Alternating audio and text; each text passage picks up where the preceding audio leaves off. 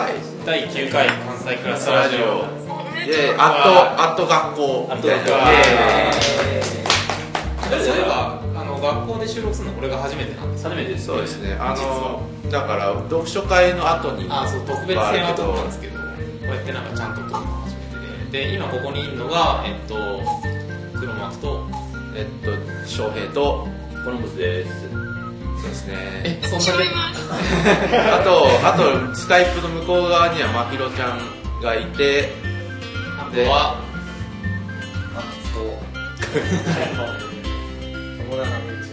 あと上に2人えっと宋さんと谷口宋さんとえっと太田さんが。太田さんがいるみたいな。結構いるな。今日結構いるんですよ。今日は9人あなんあかこの前そういえばああこうねあ大丈ああ今ラジオ撮ってるんでよかったら自己紹介。みたいなそうそういう流れですかいやまあ別になんか時間まあがなければ別に全然何でもいいんですけどまだあれですね始まったとこですあ本当ですかそうさんお仕事ですかこれからえっと指振り行ってでそこからあなるほどえっと谷口壮と申しますよろしくお願いしますまあなんかケーキどうぞあああうん僕はでもえいやもう食べたんで食べました。全員に一個ずつはいあです。息を切らあい。やもうなんかで、えっと、今日なんでこんなに人が集まってるかっていうとなんかその座談会してたんですよね。そうですね。あの翔平さんの声優論のツッコミ待ちです。え総受け状態の座談会でした、はい、なんかまあなんかそのアニメの話とかその声優のデータベースの話とかっていうのを延々としててまあそれはなんか多分どっかであの、まあ話した内容は公開されると思うんですけど、えっと、そこでは話せなかった。あんな話はこんな話を。ちょいちょいやろうに出かしていいのか。しようかなみたいな。えそそその感じ大丈夫？大丈夫なんですか？全然。あてかさっきみたいに普通に喋ってもらってる感じです。かでもこれも全然収集編集機能後で編集聞くんで。後であなんか全然カットできるんで。ね。そうさんとかどいうやでしたなんかあのさっきもちょっと大津さんちょろっと話したんですけど今日なんか一番面白かったのはやっぱなんかそのまあキャラクターをまあめでるっていうか、あの感情移入するというか。感情移入するっていうか、まあ、そういう方向性にまあちょっと関心があるんですけど関心があるっていうかまあ自分自己分析的に関心があるんですけど、はい。あのその中で結構声ってなんか自分の中ですごい役割が大きくて、で僕は結構その声を聞くとまあその視覚的なメディアよりこう声っていう方がこの人のパーソナリティっていうのはすごくこう頭の中でこうイメージしやすいというかそうすぐ立ち上がってきちゃうんですよ、でそれに結構わりかし自由な幅があるのでであのまあ結構自分のいいようにこう解釈しやすいというかっていうふうに表でまあ声っていうのあのいいなと思ったんですけどその一方でやっぱりでも視覚のこう不可避性みたいな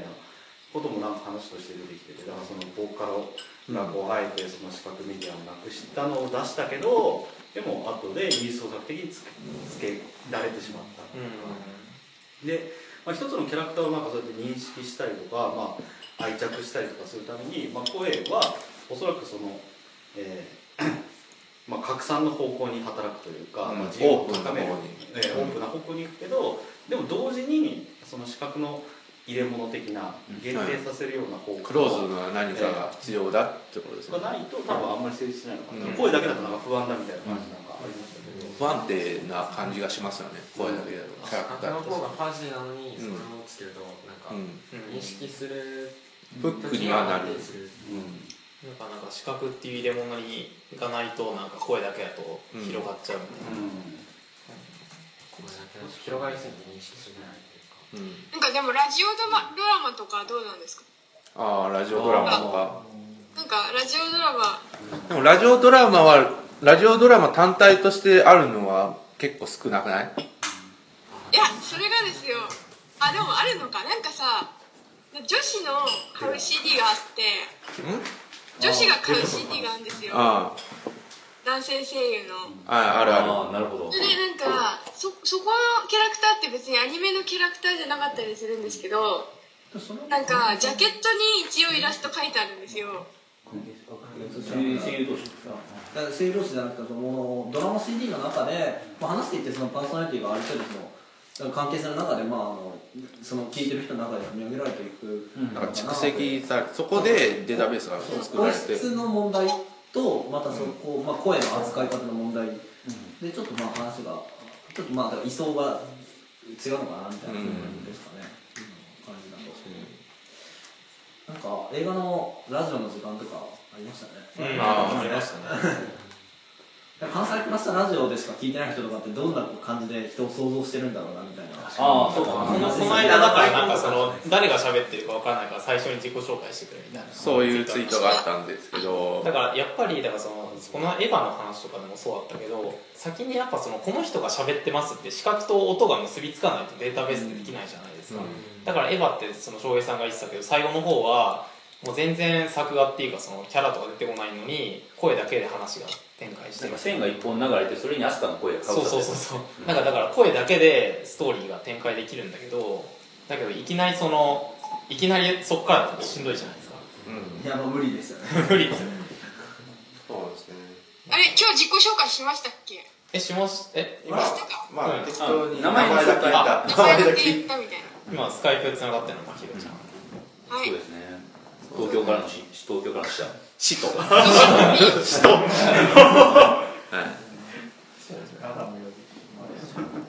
りあえずでも座談会は普通に面白かったですよね、ですねなんかだから僕とか全然アニメ見てなくてなんかなんでこんなとこにいるんだろうってすごい肩身が狭かったんですけど普通にみんなの話は面白かったし、映画の話が結構その視点が開かれました、うん、なんかだからなんか翔平さんとかは割とその声優データベースっていうか声のデータベースを使ってメタ的にいろんなものを見てたんだけど、映画でもそのなんかこの俳優とこの俳優が付き合ってとか仲悪いとか。だから普段意識されないんですね。なんかそのズレというか複数のデータベースが存在していることは。なんだけどまあなんかそれを一回意識されるとなんか結構いろんなものに転用可能なのかな、そういえばこれもそうだったみたいな感じですよ。ね、映画でなんかそのいろんなデータベースを今一番フル活用してるのがトム・クルーズとうん。スタローンですよ。あああエクスペンダブルエクスペンダブルやばいあれやばいね。確かにえそれとセガールもなのかな？そうあそうですセガールセガールが映画で人生のドラマいやいや B 級いやセガールが出てる。B 級映画でなんかそのセガールが師匠役で出てるんですけどああウィキ見たら載ってるんですけどセガールが出てきてで弟子と二人で戦ってるんですけどで結構冒頭部10なんか20分以内にセガール死んじゃうんですよ。でそのまま弟子が戦っていってもうみんなもうセガールアクション知ってるからセガールいつ出るんだろうと思って見てたらあもう最後まで出ない。っていう最初のちょい役でセガールが出るってメタ映画があってまさにそんな感じじゃないですか。セガールデータベース。いやでもね映画 映画とデータベース。4つぐらいしかそうセガルデータベース。超少なそう。いや沈黙のなんとかそれ沈黙本当に沈黙大体こうなったらこう。なるああそうそうそう。日曜劇場データベースはなんかとりあえずバンタムとか出ておけばいいんでしょみたいなやっぱりねでも映画のデータベースって話で言ったら普通だから5ダールですよ。まあだからあのあのえデータベースの人が撮った映画みたいな。そういうふうな読み分けが生まれますよ。ああとえっとえっとやばい名前ど忘れしたなクラリネット弾くニューヨークにいるえっと彼。ウディアレン。そう。ウディアレンとかもウディアレンとかもあれ結構その出てくる女優とみんな付き合ったり結婚したりとかしてるじゃあないですか。ですね。だからなんか割とだからその映画ってフィクションを作ってるんだけどなんか自分の人生と映画のフィクションが重なっててだから結構面白いですよね。この頃なんか不思面白いなと思ってたのはあのジャック・バウアーの声もうモノマネ芸人いるじゃないですか。はドキドキ感あれよくわかんないですけど全員もすごい好きやで24が基本的には元のジャック・バウアーの役をしている人の声があるわけじゃないですか。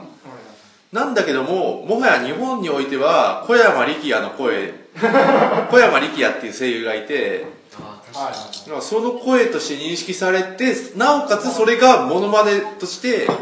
なんかルフしててなんかこのなんかね不思議な声がなんか移動してきてなんか最終的にここに来たみたいな。でも力也ってどうしても大ハードだけどね。あだからそこら辺のデータベースがある人にはそうなんだけどもでももはや24から始まった人は小山力也イコールあじゃあジャック・バウアーイコール小山力也イコールみたいな図式が生まれててで自分としては力ちゃんは柚木涼香との関係性で見るんですよ いや、今あるから。メタ的な見方が強いですよ。すごい。だからそれはよくわかりますえあ力ちゃんは知ってあのね、東博樹さんと柚木涼香さんがやっている「動物化してもいいですかハート」っていう番組がありましてそこであの柚木涼香さんっていう方に東博樹ファンは詳しくならざるを得ない。んですあでそっからあの歌われるものラジオに行きそういうね。まあ、歌われるものラジオは今はなんかなかなか聞けないんですけど、まあ、ドララジオ CD とかであるのでぜひ面白いです あれは。とりあえず柚木涼香パネー。パネーゆずねパネー。で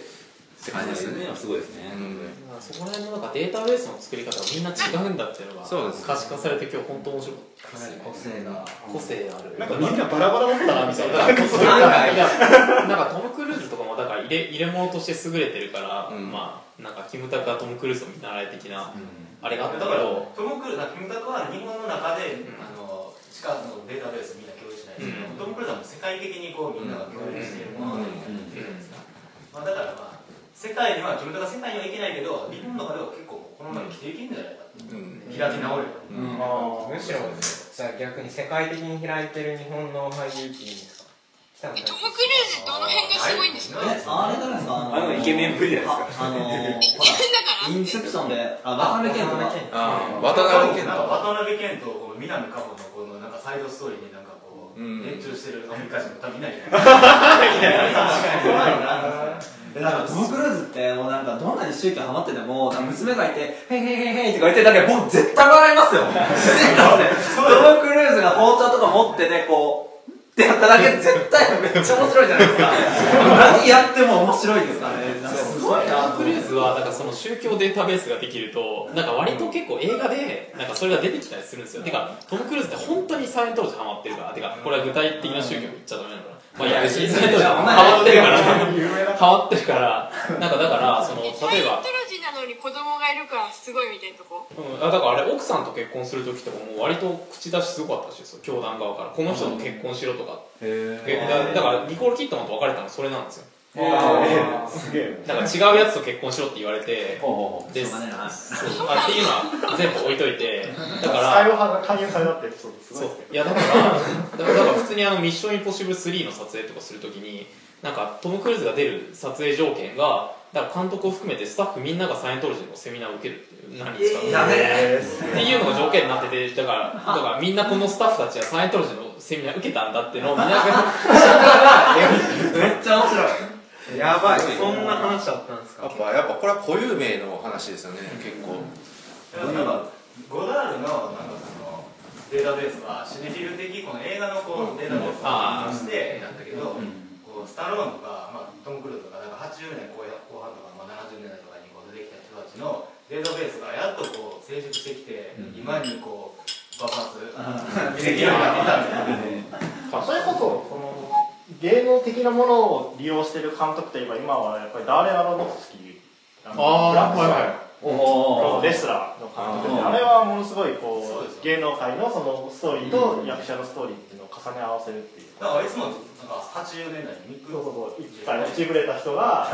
80年代で90年代がクソだって言ってる人がずっと頑張るとか。まあ、シュワルツェネッガーとかウィル・スミスとかウィル・スミえエクスペンダブルズとか出たよみたいな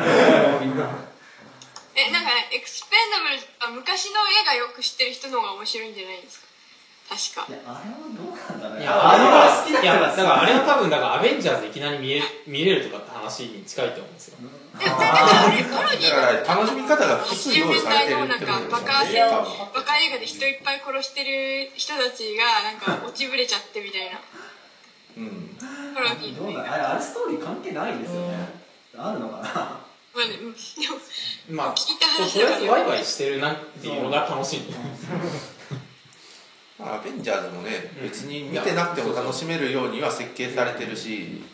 スペンダムス必要性あるんですかね。さあ自分もまだ見てないからよくわかんないですけど。すうんみたいな。なんていうのいやでも映画館とかであのみんな並んでるなんかこうポップが出てるじゃないですか、うん。あれ見るとやっぱなんか興奮しますよね、おみんないるみたいなね。でもな多分でもそれで興奮できるのってやっぱデータベースの力あそうなんですよね。うんだからそのスタだからエクスペンダブルズのワンはスタローン監督なんですよ。うん。あそうそうでスタローンはだからこうなんかこう消えてた時期に多分すごい勉強してて、うん。だからこうガンアクションとかアクションのシーンとか強盗の入れ方とかもう北野武とか、はいなんか結構似てるっていうか、うん。なんかこう銃撃つと音出すとか、なんかそういう細かいことをちゃんと勉強してなんか活かしてる感があって、スタローンも勉強してますね。えーこのまま流れでレコメン映画の話いっちゃいます。なんか声優論さっきこれ言いたかったんだけどみたいなとかって。あそれ Google ドックスになんか夏目漱石の話あああ書いてある。のそれなんかあんまり今日 でもなんかだから全近代的なものは聴覚的なものが優位だったんだけどそうそうそうそう近代に入って視覚的なものの優位性がせり上がってきてみたいな話でしたよね。そうですね。だからなんかなんかあのこれ仮説ですけど結構日本文化のうん。特にあの明治以前に関しては結構実は聴覚の文化史ででだっていうふうに家庭で結構合点いくこと多くてそうですね。最初の方とかはね、まあ、どこの国もそうなのかもしれないですけど、やっぱりあの筆録っていうかまあ筆記されるよりも交渉で伝わっていくものの方がまあ有利で、まあ万葉からなんてまあそれ結構うん。そう書いてある例ですけど、音だけで全部当て字したやつ。で、まあ、日本の場合結構その儀式とかが結構密接に結びついてたんでうん。なんかやっぱりその交渉の方がまあすごくプライオリティが高くて、まあ、だからあんまり残ってなかったですよその時のものが。ででまあそういうなんかまあ流れもあるしなんか例えばあのスーパーフラット、まあ、村上さんの、を、まあ、だから逆にその聴覚的に捉え直すと、うん。あれは結構、そのまあまあ、二次元的なあのまあビジュアルってことじゃないですか、でうん。それはでも裏を返すと結構視覚能力に実は乏しいんじゃないかと。も言えんじゃないかと、うん。で、まあ、その分、まあ、聴覚にあの結構長けてたんじゃないか単純に多分テクノロジーの問題で谷崎さんも書いてますけど、まあ、非常に暗かったので、うん。その暗い状況においてなんか、まあ、現実物語もあの辺の描写は結構すごいですよ。布のこうすごいですね。そうで、まあ、谷崎が出してるのはあのこのこうお吸い物のこう字っていう音とか、あのでも暗闇の中でこうなんとかこう美的なものを見つけなきゃいけなかった時に結構どっちかというと研ぎ澄まされるのは聴覚の方で。でまあ多分そういうところを引きずってたから結構実は視覚的に乏しくて、まあ、聴覚の方をに長けてたんじゃないかって。平安時代とかまともに女を見れなかったんですそうです顔見れない熾烈の花の話とか、まあ、そういう話だし。うんあのねおばあさんの話ですよね。そうそうそう。だからおばあ80気づいたらこうクッソババアみたいな。だったとか、まあ、でもでもぼんやりだったから OK みたいな。なんかよかっただからすげえすげえ頭よ良いし OK だったから教養あったからそう OK そうそうそうっていうよりはなんか考えると例えば夢十夜の第3夜にであの自分の子供をなんかおぶってて、はい。坊主の。でうん。見比なんですよね、うん。でその坊主がなんか結構偉そうに自分にこう話しかけてくるんですよ、うん。であのなんかもうとにかくうざったいからこうどっかに捨てちゃいたいなって思うんですけど、まあ、そのままなんか道案内されてって、まあ、最終的に行き着くとなんか覚えてるかみたいなこと言われて、ここはでお前はなんかん文禄5年か、うん。確かになんかお前はこの日この場所で俺を殺しただろうみたいなこと言われて、でああ確かに殺したかもしれないって言ってなんかその坊主が重くなるって話なんですけどそれをいやそうなんですけどそねその坊主を実はその日本の前近代の文化でそのおぶってる本人自体、まあ、漱石が見た夢の主人公を、まあ、日本の近代文化って結構仮定すると、なん。かかなり合点がいくというかあの話自体が。なんか夏目漱石なんか自分はなんか聴覚の人だなってずっと思っていたんですよね。あそうなんですか、じゃあなんか割としあんまり視覚的じゃないですよね、草枕とかって視覚的に整理しちゃうあとー全然意味が分からなくて、うん。なんかある場所に行ったはずなのに違う場所に来てたりとかって確かしてたはずで草枕あとねだからそう漱石の話ってあれでも結構読む声に出して読むとなんかすごくこう講談っぽいっていうか、そうだからてか森鴎外とかをだ自分この頃朗読あののポッドキャストとかを聞いてたんですけど無料街とかよ全然漱石の方が聞いてて面白いんですよ。そうなんだ普通に。漱石の講演集かなんかの本が出てますよ。あれすごいですよね。あの私もこう20秒うんだとかでなんか話しててなんかめっちゃ話長いんですよ。でそれなんか話そのなんだろうな10ページぐらいしてからいやっていうのは置いといて今から話したんですよそうそういう人ですよね。なんかあんまり文章で考えるというよりそのいわゆるその声の文化のなんか人でその話しながら考える、でなんかまああの、まあ、そういう人なんだっていうので音具の話とか思い出しましたね。急に、まあそうですねみたいな。だからあれはすごい面白かったです自分も。ああそうだなっていう夢十夜の話はマジで。うん。まあ、夢十自体は結構その前近代の文化と、まあ、これからの近代文化で、まあ、どうしていくのかっていう話っていうのもいくつかあって、やっぱり多分夏目漱石とかはすごい近代に対してなんかちょっと拒否感みたいなのはずっと抱いてた作家なんだろうな。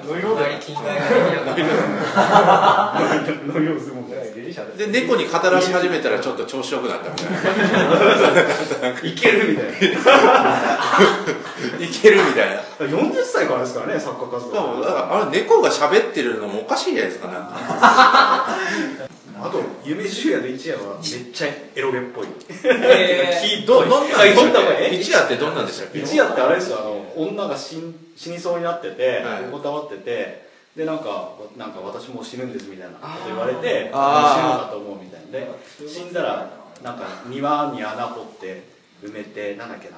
なんか真珠の貝で穴を掘って埋めてうんそばにこう星のかけらを置いてくださいみたいなこと言われて、まあ、その時点で結構雲行き怪しいんですよ。であので掘ってで、まあ、星のかけらを置いて、まあ、で100年待っててくださいって言われるんですよ。もうもうその辺からも決定的で 結構。で100年待ってる待ってるんですよ。でずっとこう太陽がこう昇って何回数えたかな って分かったって時にその墓のところからそのユリがこう生えてきて、で最後こう雫で口づけしてあ100年はもう経ってたんだなみたいな。最後こうユリでその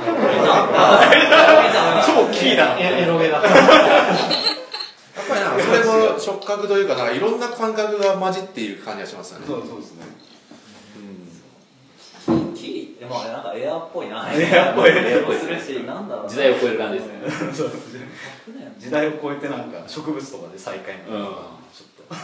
リライトじゃないです。かリライトじゃないです。あれあの話とかすげえそうだな。やっぱりあれなんですよね。多分あ複製技術とか視覚ベースで発展していった結果なんか視覚の文化論みたいなのがどんどん増えていったってことなんですかね。うん。みたいな。なんかあの「万葉集」とかで「温かみ」とかなんかそういうなんか触覚とかもいっぱい。含まれてるしうんみあたいな。となんかね本編の奥村さんも話してましたけどやっぱ視覚ってすごく速いじゃないですか、はい。合理的ですごく速いっていうことだから多分近代とかで広く流通させるためには視覚が一番手っ取り早かったみたいな。ていうかまああれですね印刷技術のうん。技術として。で誰でも作れるのがあれですよね。同じようなものを視覚だと。大体共通としてうんうん。視覚で言えばなんかあの結構有名な話ですけど確かピグミー族っていうのあがいて人類学で割と言われてるやつれレビストロースとかですね。あれ違ったっでしたっけ？けなんかあの遠近法が存在しない種族みたいな。だからあのなんかすすごい遠くになんか何の動物か忘れましたけど例えばじゃあ鹿だとしたら、あちっちゃい鹿がいるみたいな。あ発言をしたっていう話とかもあってだから視覚にも結構多分なんかいろいろあるんでえそれマジで思ってるんですか？なんか森の中とかで生活をしていたはずですね。うん。へえちっちゃい人ですねあそうですね。体自身もちっちゃくて。だからへ遠近法が存在しないから遠くにいるものはすごいちっちゃいもの。だからちっちゃいねがいるとかちっちゃいだからもう本当にスーパーフラッグ的な何かさ全部が表面に見える。平面に見えるとだからその話とかって結構だからされてもいいのになんで誰もしてないんだろうなって気になってたんですよねあ多分ピグミー族であってるあぽいですね文化論だからそのだからし視覚を語るでなんか言語自体が少ないからそうなってるってことですよね。なんかあのイヌイットとかが氷で100個ぐらい言葉あるとかのと近いのかなみたいな。だそもそもだから森に住んでたら遠近法自体が必要なかったから、そう暗いし、うん。狭いしうんその言語が発達しなかったというか。感覚自身うちらがこうやって視覚言語が発達したのはやっぱりなんかやっぱりそういうものが必要とされてた時代があったからなのかな。多分その分わからないですけど聴覚とか触覚とかがやっぱ自分が日本文化で聴覚とか思うのはレンガとかそういうんじゃないのかなみたいな。なんかどんどん継いでいくみたいな。あれと自分はツイッターほとんど一緒じゃねえかってずっと思ってるんですよね。まあその通りだと思います、うん、うん、なんか。そこそこネタとして共有してて、あとなんかフィーリングでうまくつながってたら、うん。曖昧な何か、うん、まあ、それとあのプルーストとイカっていう本があってそれは脳科学の本なんですけど、あの言語中枢だからその現代の視覚化によって、まあ、言語を処理するっていうことがものすごく発発した結果、むしろその脳の中で領域で逆に抑圧されている部分があると。であーそれはなどこかっていうと基本的に空間把握能力あでだからよくそれこそこの間ハテブとかであの出読書？ああディスクレシア。ディスクレシアのあの有名人とかは結構あのスピルバーグがこの間カミングアウトしたってことでニュースになってたけどだから逆に文字を読むことがすごく困難な人たちっていうのはものすごく空間認識がに空間の処理能力が高い。だからまあそっちに計算能力を回せるって話ですエジソンとかあと、まあ、ピカソとかそういう人は結構あの文字が読めなかったって言われているけどその代わりに空間をその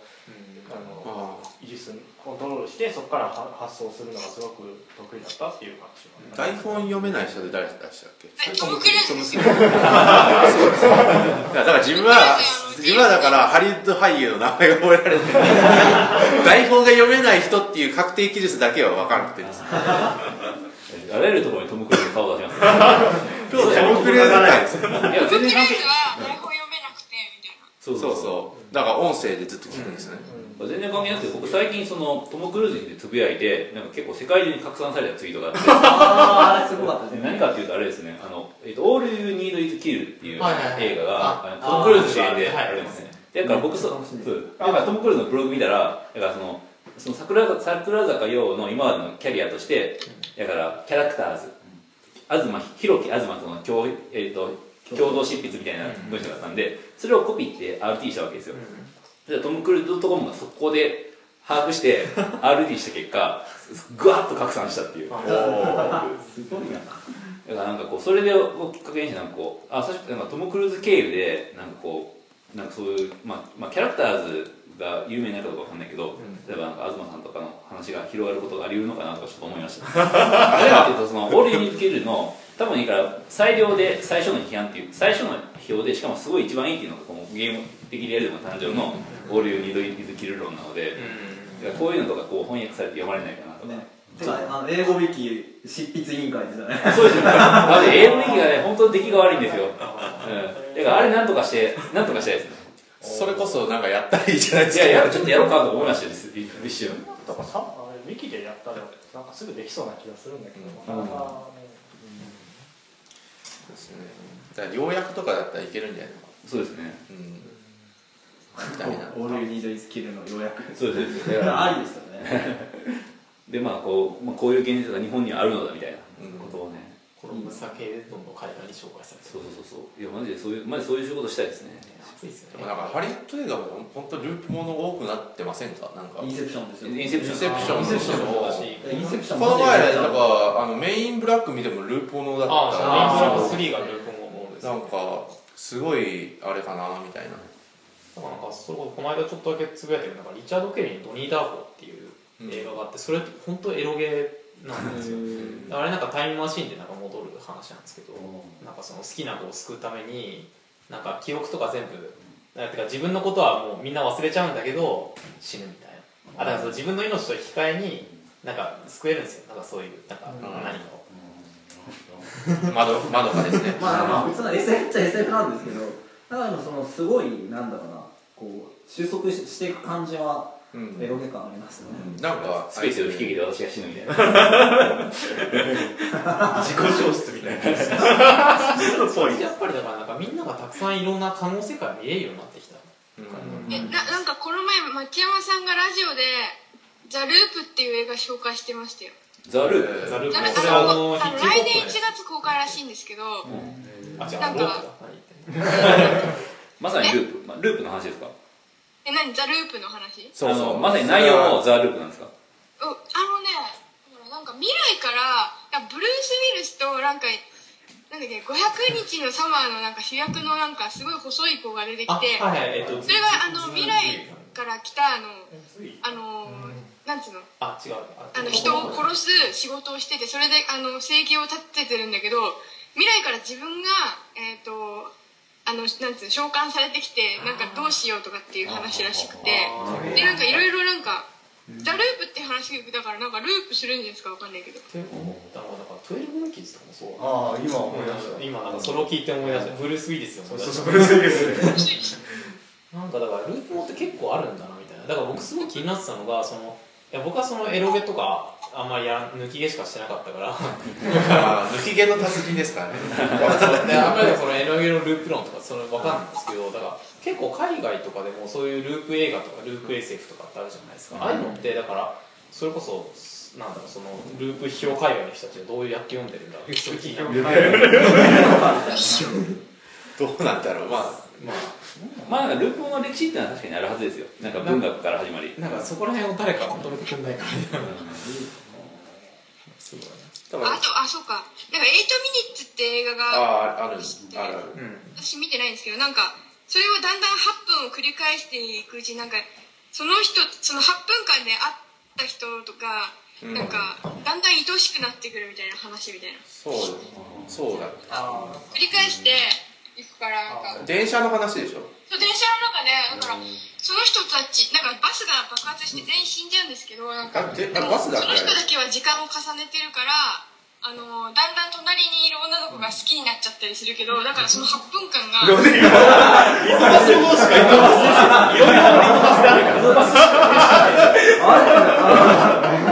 から。完全にあれなんでネタバレっぽい。ちょっと俺もちょっと躊躇したねどうしようだからなぱり感じそっちの方が感情移入しやすくなってきているっていうのはあるんだと思うんですね。えですかループでの人ループの方がうちら感染的な物語よりもそっちの方が効率よく感情移入できるみたいな。だから何かをやった時にいつも、え俺はこういうふうにやることもあり得たのかもしれないみたいな想像力が働くってことですよね、まあそれがゲリラでですすねねゲーム的に。でもでもあれ今思ったのはループ文学の基礎も誇張の夢ですね。間違いない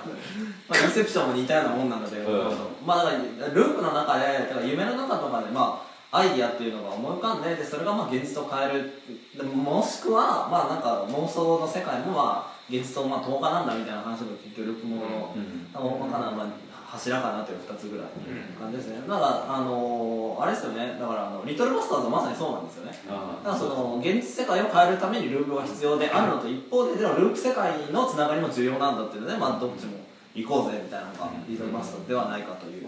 感じですね。だから我々できっとなんかキーにとっては重要な作品だと思うんですけどいまいちまあ評価低いみたいな感じですね。おそらく。いやあれだな。今月の多分読んでないだろうけどあの今回出たナルトの話がちょうどループもの話ああそうですね。えナルトループするんですか？えあれはねループループされるんです。なんかルループループすることによってなんか抜け出せなくなるみたいなマジ？でなナルトはどこへ向かう最最新刊ですよね。なんかあのカブトっていう敵のなん医療忍元医療忍者でなんかいろんな人がいるんですけどそのなんかこう邪気眼で邪気眼じゃないですけど あのでなんかそのだからなんだまあ妄想の牢獄に閉じ込められてなんかそれでその失敗を認められなければ抜け出せない牢獄なんですよだから失敗抜け出してなんか別の方法を模索しない別の方法っていうか、まあ、諦めることがそのループから抜け出す一つの方法なんだけど諦めが悪いカブト君は抜け出せませんでしたって話ですああだからほむほむは死ぬのを覚悟して抜け出したのとそうそうなんかそんな決断しリセット技みたいなものをそのずっと使い続けるとダメだよっていうための技をかける、そうそのせいでループかけられるっていうなへなんかゴールドエクスペリエンスっぽい感じもする。のであーはいはい。あそっかお前はたどり着かないみたいな。そうですね。ジャンプですらそこになっているっていうことだからもなんかふと思ったんですけどメメントあれあは一種のループなんですか毎回まっさらになるみたいなあれはそれをまあ意図的にめ楽しむ、あの自分を忘れるっていう没頭の話ですよねあれは、この前見た何だったっけな「キリングショット」っていうあの、うん。映画があってこの前レンタル出たばっかりでトレーラー結構面白そうだったんですけどあの出た出てるのがあのハゲのあのなんか有名な俳優なんですけど僕は俳優の名前が覚